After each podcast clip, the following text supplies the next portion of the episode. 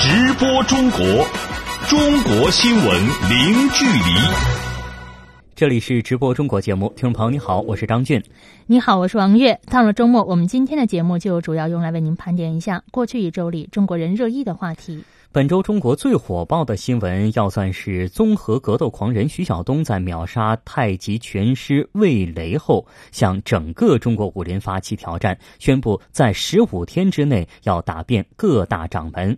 而全国各大太极门派及其其他的习武人士呢，也纷纷的应战或邀战，表示要为捍卫中华武林的名誉而战。一时之间，平静多年的中国武林波澜骤起。那么这件事？缘何而起呢？结果将会怎样？真的只是一场比武切磋吗？我们来听一下关于呃这件事的分析。我们有请编辑张哲炯给我们梳理一下。徐总你好，请首先来给我们介绍一下这起挑战中国武林事件的缘由。嗯，好的，主持人。整个事件的起因呢，是中国一位综合格斗教练，今年三十八岁的徐晓东，抨击中国武术没有实战能力，是骗人的功夫。在四月二十七号，与四川的太极拳师魏雷约架，结果他只用不到二十秒的时间就将对手击倒，并且把魏雷打的是脸部出血。这段打斗视频发到网上之后呢，立即引爆了舆论。虽然对打的两人分出了胜负，但是有关传统武术与现代搏击孰强孰弱的口水仗却甚嚣尘上。随后呢，中国多位太极高手纷纷写下战书，但求一战。截止四月三十号，已经有陈氏太极、杨氏太极传人向徐晓东发出战帖，还有多位传统武术门派高手也加入了战斗。就连成功塑造了太极创始人张三丰的影视明星李连杰也发声表态，支持太极再战徐晓东，并且呼吁人们继续关注太极拳。对此呢，徐晓东五月一号通过微博进一步表态，宣布将在十五天内打。遍各大门派的计划，还要在一晚上连续挑战两到三位呃武林的掌门人，规则为不带任何护具，无限制规则，可以踢裆插眼等等。十分钟内分出胜负，如果未分出胜负，则为平局。此外呢，他还向奥运冠军邹市明也发出了战书，希望可以跨界一较高下。徐晓东同时也强调呢，自己此举并非刻意炒作，他愿意呢将门票收入全部捐给孤儿院。主持人，嗯。那真是一个格斗的狂人，他口气也挺不小的哈。仅凭一己之力就要挑战整个武林，那业界对于徐晓东是如何来看待的呢？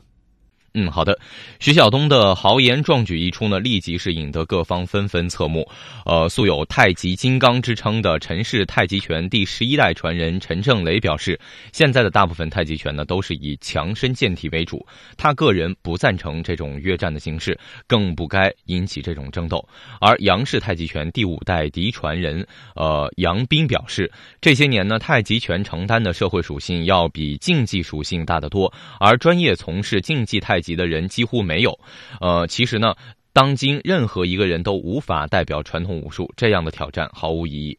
在徐晓东的挑战名单中呢，有一位以民间功夫草根的身份逆袭世界拳王、深得广大武迷喜爱的武僧刘一龙。刘一龙呢，则强势回应称：“中华武术博大精深，博在胸怀，精在钻研，深在历史。”徐晓东的做法纯属个人炒作，动机不纯。武术的大义，一是讲究武德。不是武德的话，如果是按他这个情况的话，那得多少不法分子啊？他是在想营造这种东西来炒他自己这个事情，就明显一个想炒作的一个人，并不是说一个很高尚，然后呢去想为武林界做一些很棒的事情。嗯，那么对于这件事情的发展，各方又是持有什么样的态度呢？给我们来介绍一下。嗯，这场传统武术与现代搏击的较量呢，也是引起了国家体育总局武术运动管理中心的关注。国家体育总局武术运动管理中心训练竞赛三部处长周金彪表示：“呃，这是一场没有前提、没有条件、偏颇且不科学的比赛。我们并不提倡这种违反竞技规律的比赛。仅仅通过这样的一场比赛认定中国武术不行，显然是不科学的。”全国散打王争霸赛裁判长朱瑞奇也表示：“中国武术与散打。”或者说综合格斗其实没有太多的可比性，两者这么一比较，应该说没有可比性。他太极拳本身也好，包括其他这个传统武术也好，大部分都是本流派的一些攻防动作的练习，或者就是攻防练习，而不是真正的那种对抗。所以现在呢，他要和那个竞技搏击对抗来打呢，没有具备这种对抗能力了，没有可比性。不过呢，也有不少媒体的评论指出，近些年来中国传统武术之所以名声不太好，一个是因为个别人钻空子、夸大的结果；二是过分注重表演性，让不少武术呢变成了花拳绣腿，失去了实战的功能。主持人，好的，感谢哲炯的介绍。中国武术协会后来发表声明称，徐晓东为雷约架行为有违武德，涉嫌违法，对此应该坚决反对。声明说，武术是中华民族传统体育项目，是民族优秀传统文化，具有强身健体、防身自卫、修身养性的功能价值，包含套路、散打等多种运动形式。传统武术是武术之根，具有广泛的群众基础和社会影响，在助力全民健身国家战略服务。健康中国建设中发挥着重要作用。声明称，由于传统武术种类繁多，仅国家正式认定的拳种就有一百二十九种，在民间传习的过程当中，确实会出现一些乱象，需要进一步的规范和管理。中国武术协会表示，将进一步加强行业管理，采取切实有效的措施，整顿武术乱象，促进武术事业的健康发展。本周有一个重要的节日，就是国际劳动节。加上节前的周末，中国人迎来了三天的小长假。与往年一样，不少人选择在这个假期出境旅游。而与往年不同的是，今年的出境游市场上，一些曾经冷门的目的地受到年轻人的青睐。详细情况为您连线记者杨琼，一起来了解一下。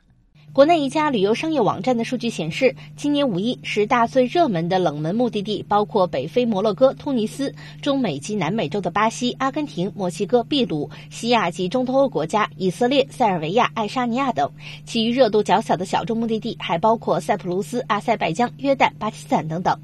小众目的地的升温，主要是受“一带一路”倡议带来的签证和交通利好的影响。数据显示，今年五一排名最受追捧的小众目的地摩洛哥，即受益于去年六月实施的中国公民赴摩洛哥旅游免签证的待遇，而去年四月底开通的北京至特拉维夫的直航航线，以及十一月开放申请的中国公民赴以色列十年期商务和旅游签证，则大大便利了创新创业热潮下的商务考察和文化旅游爱好者的复议手续。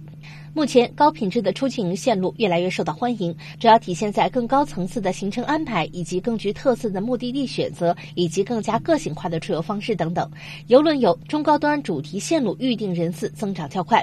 另一家旅游网站的数据显示，游轮游的人次同比去年增长了六倍，继春节、清明的假期后，增速继续领跑细分市场，成为全民度假的潮流方式。同时，含有世界著名自然遗产、国际名校的出境游线路也格外受到游客的欢迎。在其平台上，该类线路同比增长百分之一百六十三，其中含黄石国家公园、羚羊峡谷的美国游产品，含牛津、剑桥名校、大英博物馆等景区的英国线路产品最受欢迎。重走丝绸之路、伊朗摄影之旅等能满足游客文化旅游深度需求的线路，也颇受游客关注。主持人，嗯，我们看到今年南极游和北极游也是越来越火热，那这方面的情况再给我们介绍一下。好的，随着中国人人均收入的增加，各家旅行团都推出了更加便宜的南极旅游配套产品。据国际南极旅游组织协会的统计，二零一五年到二零一六年度，全球共有超过三万八千人到南极旅游，其中中国游客有近四千一百人，占总游客人数的百分之十点六。而仅在十年前，造访南极的中国人只有九十九名。预计今年到访南极的中国游客将突破五千人，中国有望一跃成为仅次于美国的南。极旅游第二大客源国。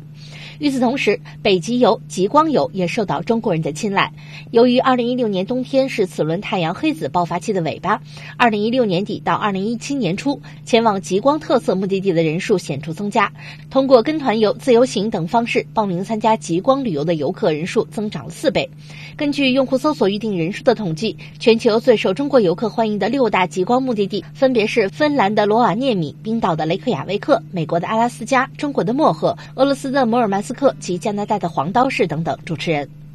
好的，感谢杨琼为我们做的介绍。本周四呢，还是中国的青年节。现在中国的青年群体有一类人群是被称为“空巢青年”，他们离家一人在外打拼，单独吃饭生活。根据中国最大的电商平台淘宝网近日发布的一份名为《中国空巢青年图鉴》的报告，如今中国在异地生活工作年龄介于二十到三十九岁的群体已经超过了五千万。那么，这个所谓的空巢青年到底是一个什么样的群体？接下来，我们就来连线本台记者柳青来听一下他的介绍。柳青，你好，请先来给我们介绍一下这份报告是怎么样描述所谓的空巢青年的呢？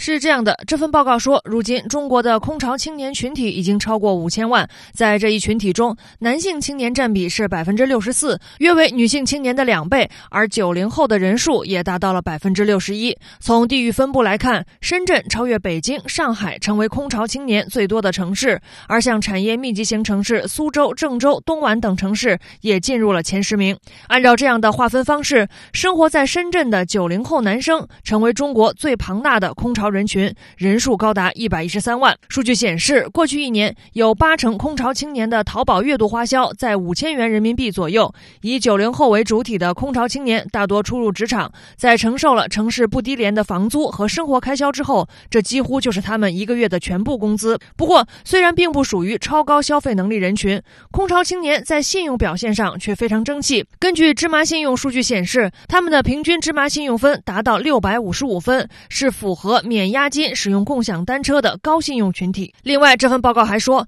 空巢青年热爱深夜逛淘宝，普遍有定期购买零食的习惯，而零食也成为他们最爱网购的五大商品之一。除了零食、数码产品和服饰之外，空巢青年还经常使用到家服务、上门保洁、果蔬购买、按摩推拿等等，都已经成为了这个群体的消费习惯。主持人，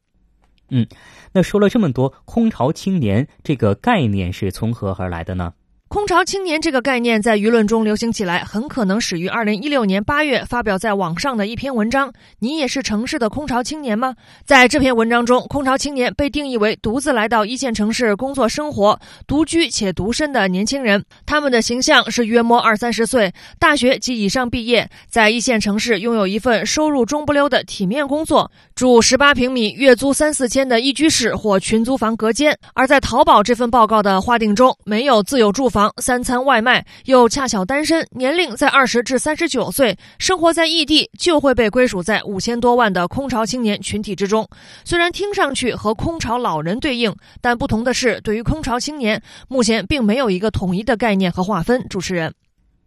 看来呀，空巢青年这个群体在中国确实是存在的，并且啊，人数也不少。刚才我们说了有五千多万人，那我们应该如何来看待这个群体呢？舆论中有哪些声音呢？再来给我们介绍一下。有分析人士认为，如果说空巢老人作为社会必须直面的老龄化问题而显现，说的是人口学意义上的有限的家庭生命周期，那么空巢青年最近在中国媒体之中的命名与登场，则是一场完全不同的讨论。空巢青年的身份是新一代的主动选择。有舆论认为，空巢青年其实是个伪命题，英雄主义才是对这些奋斗者的最好诠释，鼓励青年勇于从集体生活、家庭生活、乡土社会宗族关系中。脱身出来，去大城市中寻求一个更好的自我。不过，也有观点认为，从本质上说，“空巢青年”一词更像是“北漂”“剩男剩女”等等词语的某种更新和进化。而这些词语背后触及的问题都是一样的：大城市病、高房价、户籍等等。而这个词之所以能够引起舆论的关注，其实不过是希望借助一个新的概念，掀起对于这些老问题的再一次讨论。主持人，好的，感谢记者柳青的介绍。说到青年人，我们关心完了空巢青年，我们再来看看大学里的年轻人。最近，清华、北大、复旦、上海交大等中国的知名大学图书馆公布了年度阅读报告，推出了学生借阅排行榜。从榜单来看，中国的大学生们最爱借阅文史社会学类的书籍，所借图书和公众印象中学校的文化氛围也不尽相同。接下来为您连线本台记者李林，听听他的介绍。李林你好，首先跟我们说一说清华和上海交大这样理工科背景大学当中，学生们都喜欢借阅哪类书籍呢？好的，先来看清华大学。以理工科见长的清华大学显示出了极为不同的一面。金庸作品是清华学子最爱借阅的图书，在外界图书榜单前十五名当中呢，有五本金庸小说，合计的借阅次数是达到了七百七十五次。此外呢，市面上的文学畅销书制霸榜单，比如说《平凡的世界》《三体》《解忧杂货店》等等呢，都是榜上有名的。有意思的是呢，位居前十的借阅榜单上，只有一本数学分析习题集题解属于是理科的范畴。再来看上海交通大学，和清华不一样的是呢，这所学校的图书借阅榜是呈现出了强烈的理工科趣味啊。虽然说像这个明朝那些事儿、人类简史等这样的这种通俗历史读物呢，也是位居在前列的，但是紧紧随其后的就是一系列诸如 Python 基础教程、硅谷之谜等这样的这种数据类、工具类的书籍。此外呢，上海交通大学的这个电子图书的下载量也是接近了纸质图书呃借阅量的十倍，在二十多万次的检索当中呢，位居前三的是 Python、MATLAB 呃数据和建模呃展现出了极大的这种理工特色。主持人，那么以文史研究见长的北大和复旦的借阅情况又如何呢？北京大学的学生热衷借阅的图书当中呢，社科类的图书是更胜一筹，占据了半壁江山。在二零一六年北大图书借阅的榜单上呢，《心理学与生活》《教魂》啊，《文明的冲突与世界呃秩序的重建》《自杀论》《人的发展》。呃，进入了这个前十名。那值得关注的是呢，在指定教参书热度呃排行榜上面呢，欧美知名学者的社科书是占据了六成。这也在一定程度上是反映了当代中国社科研究呢正在接受着欧美理论的深刻影响。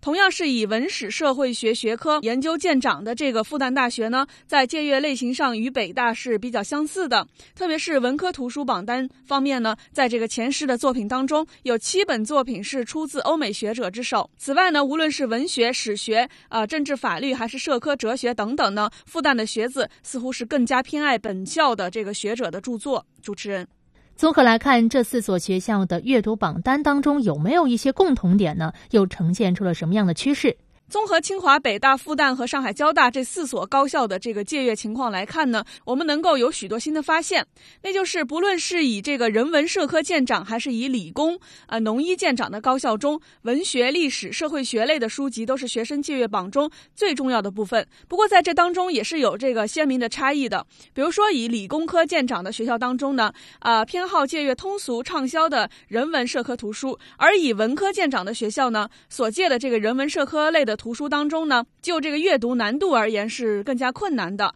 同时呢，欧美学者，特别是啊美国学者的著作，在这些研究领域中是占据了绝对的统治地位。可见呢，当代中国青年学子在学术研究当中，程序以西方为师的这个学术脉络是没有改变的。主持人，好的，感谢李林的介绍。刚才我们说了青年的话题，接下来我们再来说说小孩子。那最近呢，中国西部的四川省一所幼儿园做了一份问卷调查，内容是：如果你的孩子在幼儿园被其他的小朋友欺负了，你觉得该怎么办呢？结果就显示，约六成的家长表示应该培养孩子强硬的性格，被欺负的时候呢，要打回去。中国的一些媒体和教育专家对这个现象表示了忧虑。那关于这个问题，我们就来连线记者杨琼，一起来了解一下。杨琼你好，四川的这所幼儿园所做的问卷调查，呃，你来给我们介绍一下。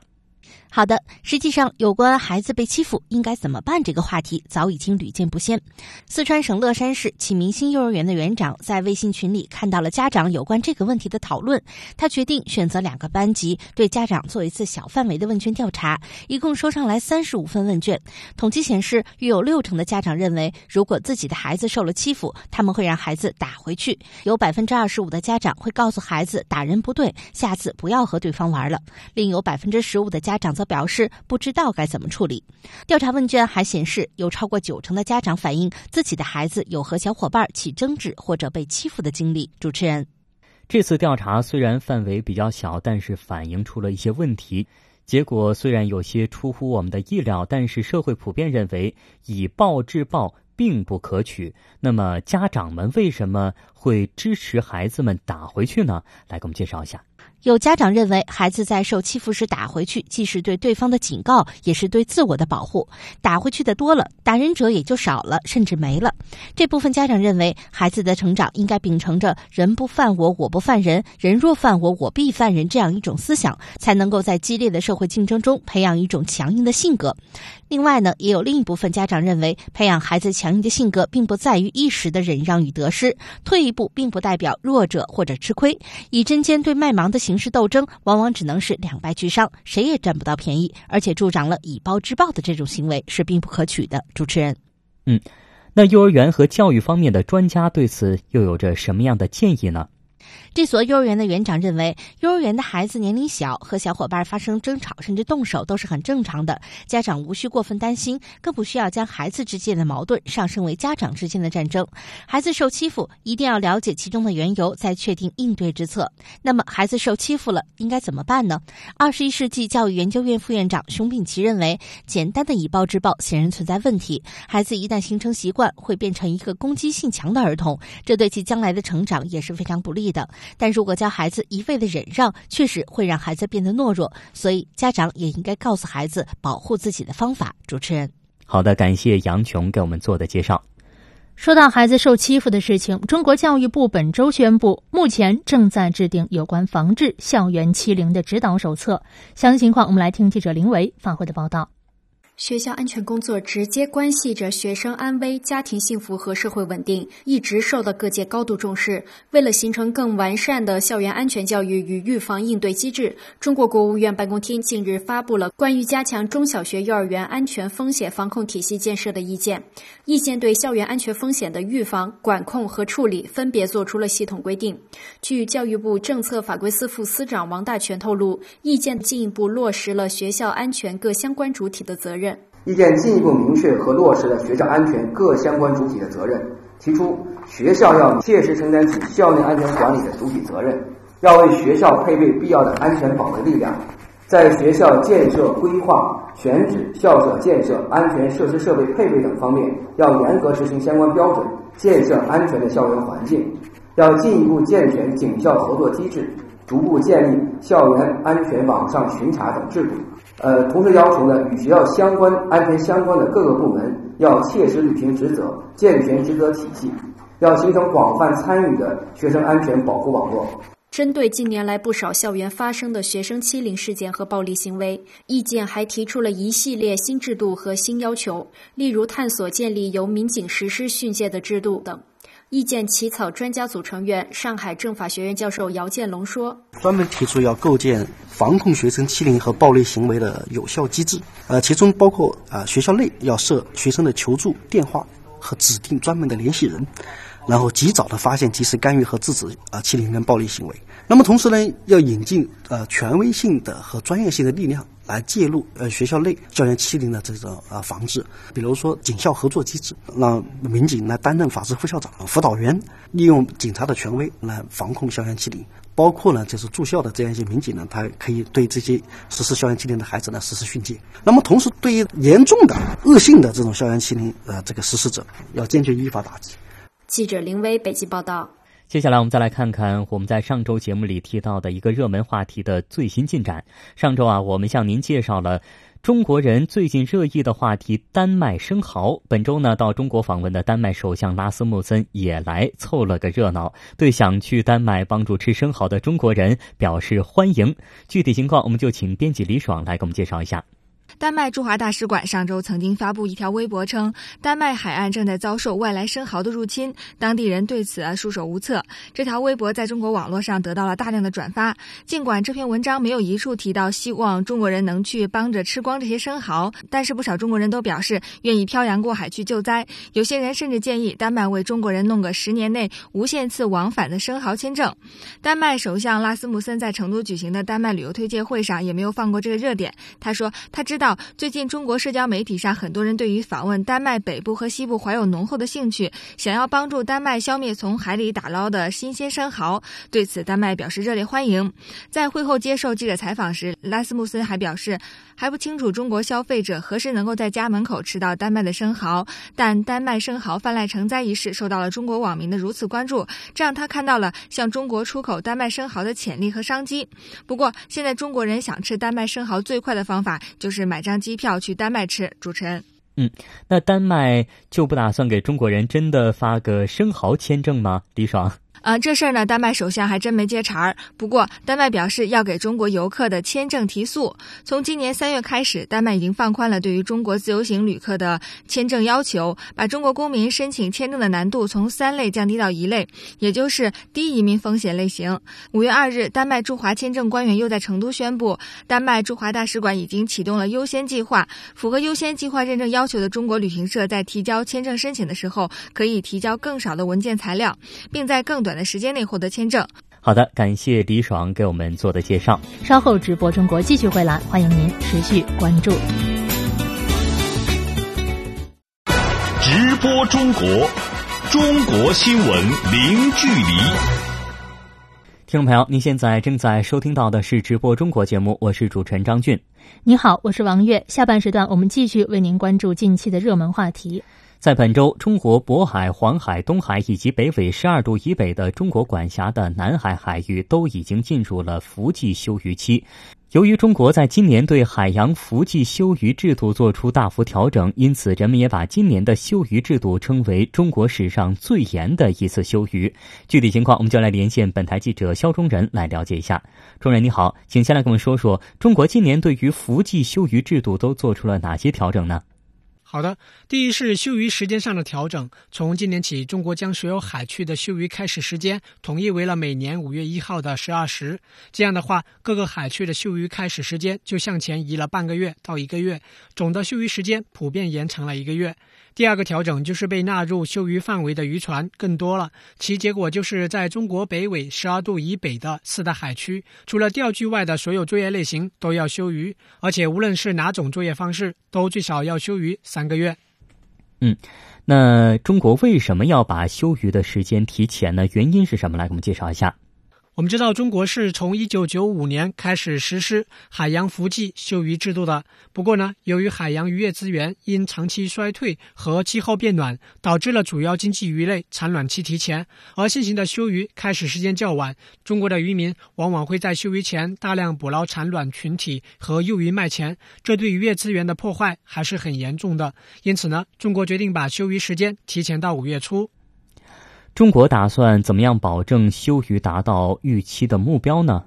现在各地的渔船都已经回港了。在休渔期间，中国农业部和中国海警局将会严厉打击违规出海作业行为。农业部特别强调，今年要渔民、渔船、渔港联合监管，不因为渔政和海警之间存在分界线而给违规偷捕行为可乘之机。各地也纷纷表示将会严格执法，比如海南表示要利用渔船北斗监控系统、环岛岸基雷达监控系统和渔港视频监控系统来加强监管，一旦发现违规偷捕线索，就要在第一时间出动执法公务船联合执法。浙江也表示将会坚决实施海陆巡查全覆盖，保持违规偷捕行为的零容忍。主持人，好的，感谢记者肖仲仁给我们带来的报道。随着中国大众对健康需求的不断增长，保健食品逐渐受到大众的青睐。不过，这些保健食品的命名是五花八门，更有甚者带着健胃、补血、健脾、壮阳等字样，似乎这些食品功效神奇，可以代替药物。为了加强对保健食品的管理，中国国家食品药品监督管理总局本周发布关于进一步加强保健食品监管工作的意见，公开向社会征求意见和建议。这份文件的征求意见稿明确提出，保健食品产品名称不得以保健功能命名，保健食品广告应该重点提示本品不能替代药物。更多内容为您连线记者乔全兴。钱青你好，目前保健食品行业的发展情况如何？征求意见稿做出了怎样的规范？给我们介绍一下。为落实国家将保健食品纳入特殊食品实行严格管理的要求，国家食药监总局此次发布的征求意见稿明确了保健食品基本定位。征求意见稿提出，保健食品是区别于药品和普通食品的一类特殊食品，包括补充正常膳食营养素供给不足的膳食补充剂和声称具有促进人体健康功能的食品。保健食品具有明确的食用量和食用方法，适宜和不适宜人群，不能替代正常膳食，不以治疗疾病为目的，不能替代药物。普通食品不能声称保健功能。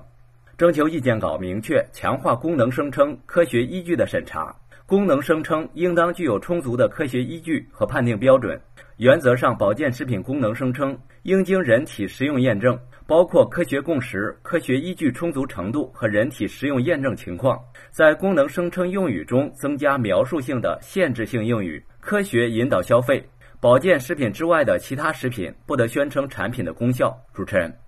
嗯，那有没有进一步强化管理的具体措施呢？好的，征求意见稿要求落实申请人研发主体责任，注册或备案申请人以及生产经营企业对申请材料的真实性负责。申请材料不真实、无法溯源复现或者存在重大缺陷的，不予注册。落实保健食品生产经营者主体责任，生产经营保健食品必须经过注册或备案，必须获得生产经营许可。征求意见稿还要求强化保健食品日常监督检查，严厉打击非法生产、非法经营、非法添加和商业欺诈、虚假宣传等违法违规行为。对检查中发现的商业欺诈、诱骗消费者购买等违法行为，及时将案件移送相关主管部门或公安机关，有计划、有重点的开展市场上销售产品的抽检监测，针对抽检不合格的产品及相关问题，及时核查处置。主持人，好的，感谢乔全清的报道。中国国家统计局最近公布了二零一六年农民工监测调查报告。报告显示了，截止到二零一六年底，中国农民工总人数达到了二点八亿人，这也是五年来数量增幅首次扩大。报告还表示，中国农民工的薪酬待遇在不断的增长，拖欠工资的问题也有所好转，劳动条件也明显的改善了。接下来，我们来听记者王环星发回的详细报道。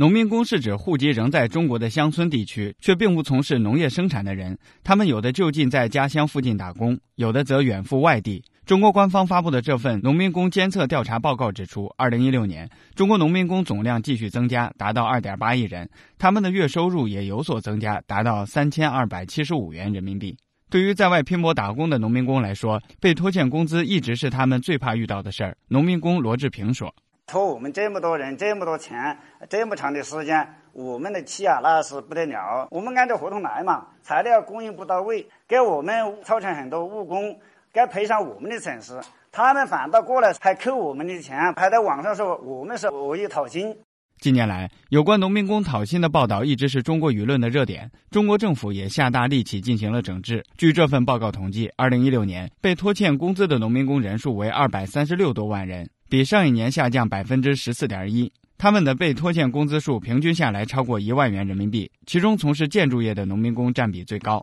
除了不能按时拿到工资之外，超时劳动也一直是农民工关注的问题。但报告显示，中国农民工的休息时间开始得到保障。虽然有六成的农民工每天工作超过八个小时，近八成农民工每周工作的时间超过四十四个小时，但这些指标相比往年已经有所下降，这说明超时劳动情况有所改善。中国律师协会法律援助委员会常务副主任佟丽华说：“各年统计的情况来说，是农民工超时劳动一直是一个重要的问题，严重影响了农民工的身体健康，就涉及到农民工的加班费问题，在实践当中举证比较困难，这类官司打起来比较困难，有所改观，我认为这是一个好的迹象。”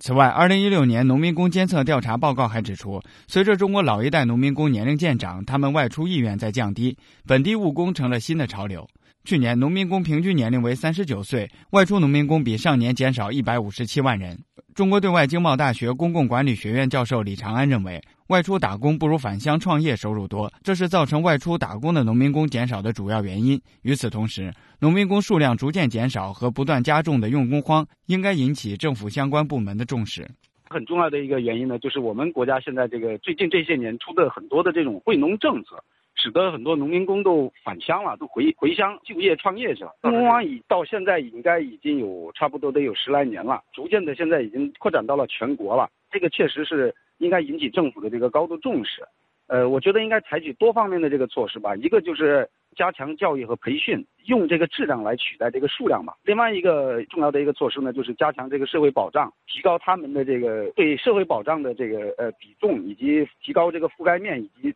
提高社会保障的这个水平，提高这些呃农民参与这个劳动力的这种呃劳动参与度。报告也指出，中国西部地区吸纳农民工的能力在增强，新生代农民工逐渐成为主体，从事第三产业的农民工比重上升等结构性的变化，这些都是中国农民工的新变化，值得关注。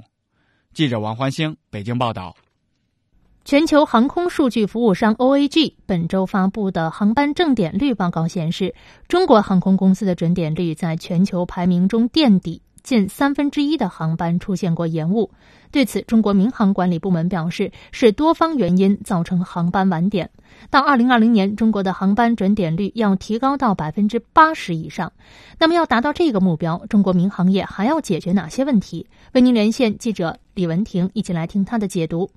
文婷你好，根据全球航空数据公司的报告显示，中国航空公司的准点率是全球垫底，那主要原因是什么呢？对于中国航空公司经常不能准点起飞的问题，中国民航局局长冯正林曾给出过权威的答案。他介绍说，航班正常起飞与否是多种因素构成的，包括了天气、军事活动、机场、航空公司、地服、空管等多种因素。某一种因素都可以造成航班的正常率下降。在影响航班正常起降因素中，天气因素其实是影响最大的。比如，二零一六年天气因素影响准点率就占比百分之五十六。另外，航空公司和空管因素也都影响了准点率，但是比例已经下降到了百分之十以下。冯振林还表示，像天气、国防军事活动是不可控的因素，凡在民航系统可控的，都会尽量把不利因素降到最低，来提高中国航班的准点起降率。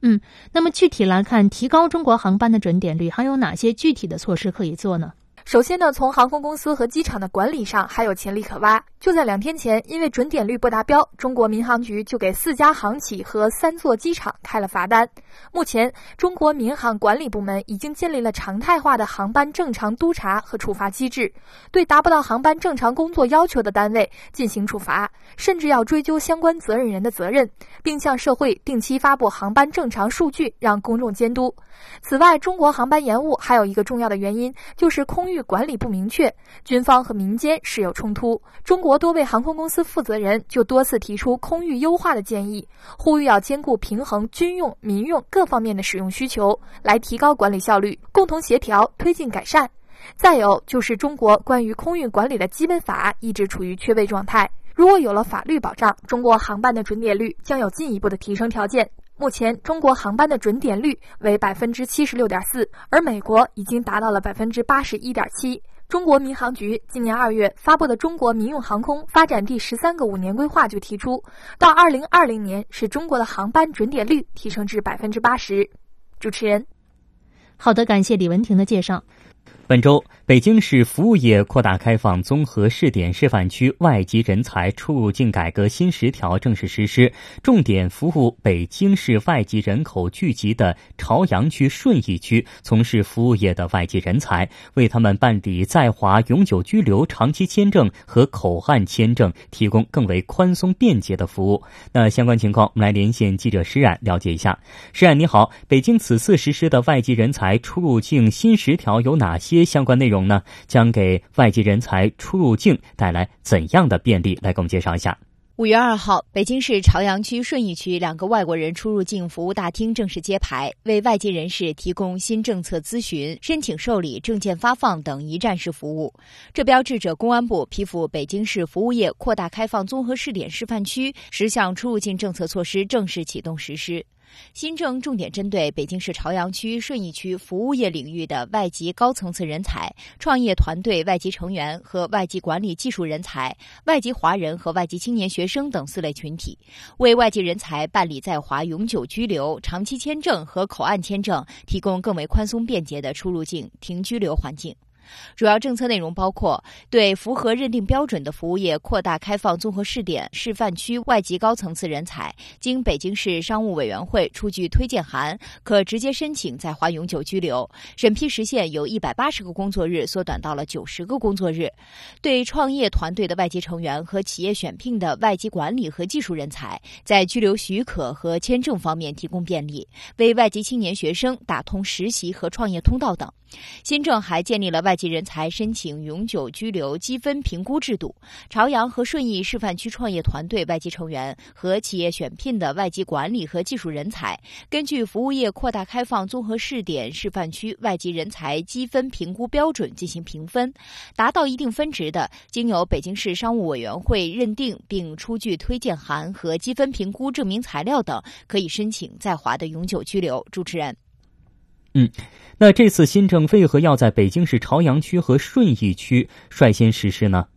嗯，此次政策落地的北京市朝阳区和顺义区都是外籍人口聚集的区域。朝阳区的跨国公司地区总部占北京市总量的七成，那几乎所有的驻华使领馆、百分之九十的国际传媒机构、百分之八十的国际商会和百分之六十五的外资金融机构都在朝阳区。朝阳区的港澳台居民和外籍人员占北京市外籍总人口的近百分之六十，而顺义区依托临空经济区、天竺宗宝区。等功能区涉外经济发展迅速，目前注册世界五百强企业三十余家，跨国公司一百余家，全区常驻外籍人员总数八千人，是首都外籍人员重要的聚集区之一。因此，这次新政主要选择以上两个区落地。那据统计，加上二零一六年实施新政的中关村，北京市受益出入境改革政策的外籍人口将占到全市外籍总人口数的百分之八十以上。下一步，北京公安部门将继续。关注政策实施的成效和热点问题，评估效果，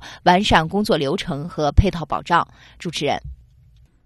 好的，感谢记者施冉给我们带来的报道。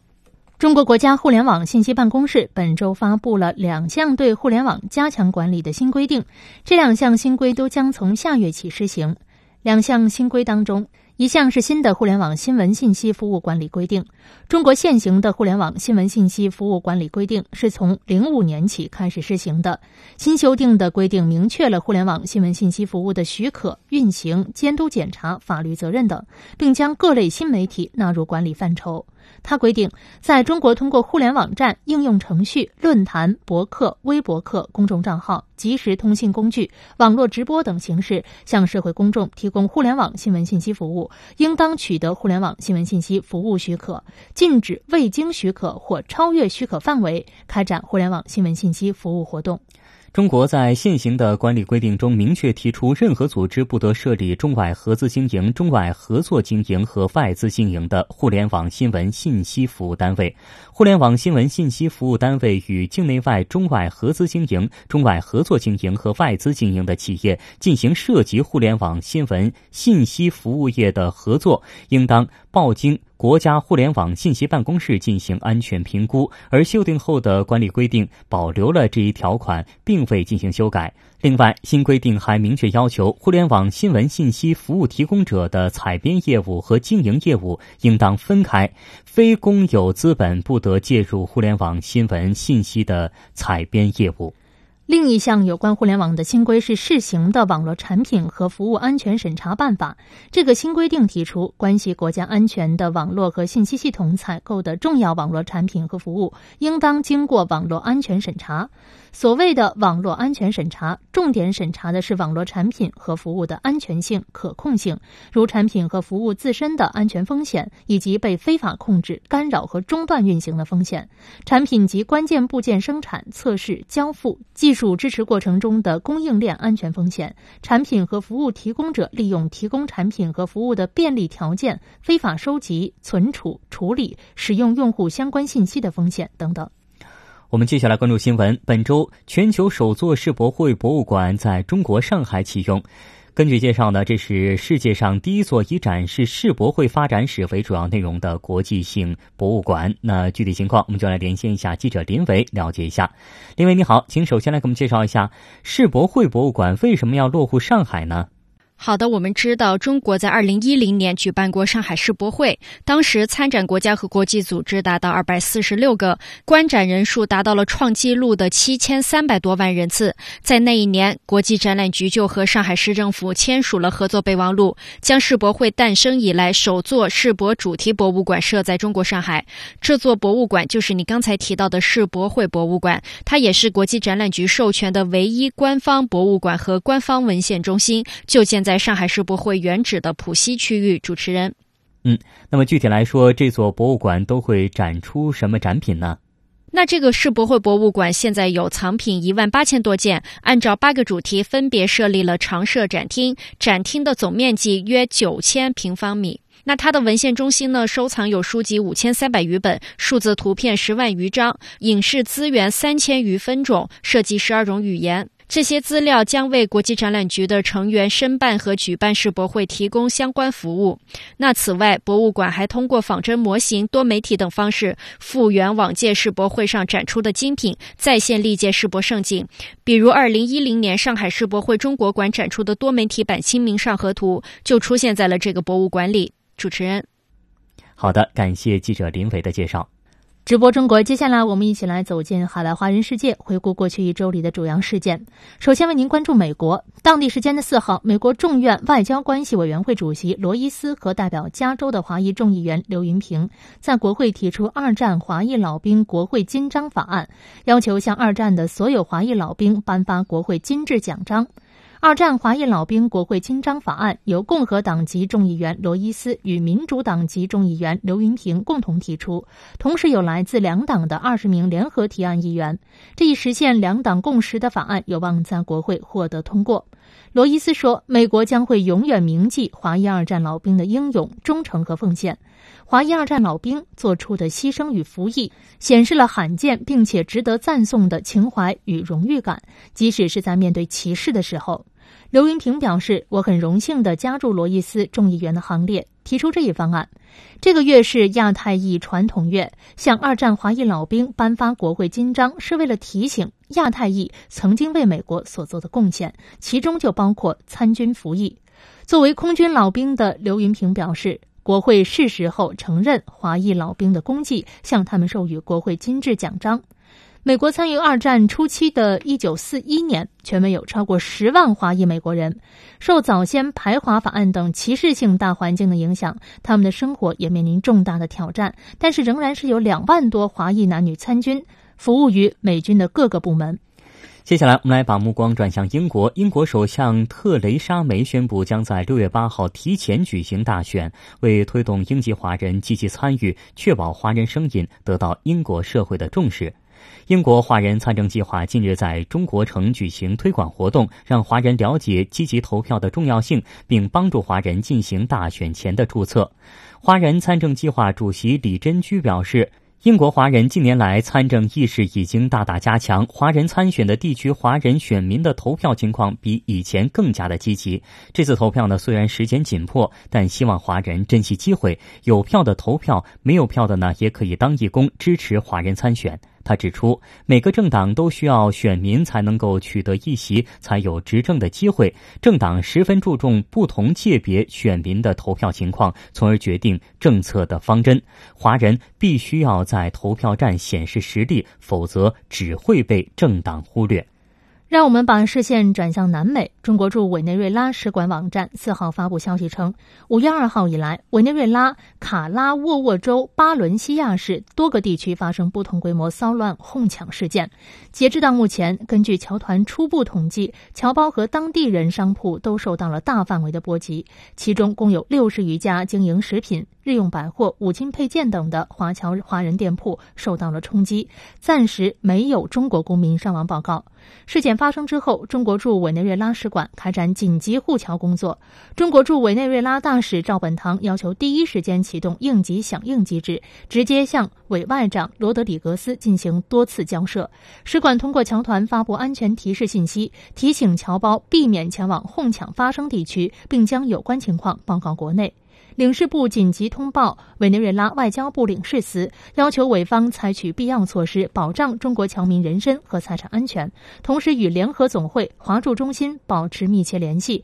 指导其协调当地军警驱散暴徒，解救被困侨胞。二号晚，事件出现反复，领事部做委内瑞拉外交部、内政部工作，请其加派军警控制局面，并指导侨团做好人员情绪安抚、撤离危险地区侨胞等工作。领事部要求侨团务必将确保侨胞人身安全摆在首位，通过建立微信工作群的方式统计信息，并利用发送手机定位接力传递受困侨胞的位置信息，协调委方对其进行救助。四号，使馆政务参赞邢文具携侨团负责人紧急约见委内瑞拉外交部哄抢事件联络员及其外交警察负责人，向其通报最新情况和侨民受到冲击的信息，要求委方增派军力、警力，确保快速响应，妥善进行媒体引导，及时更正错误和虚假信息。同时，建议委方采取更有力的措施，确保控制局面，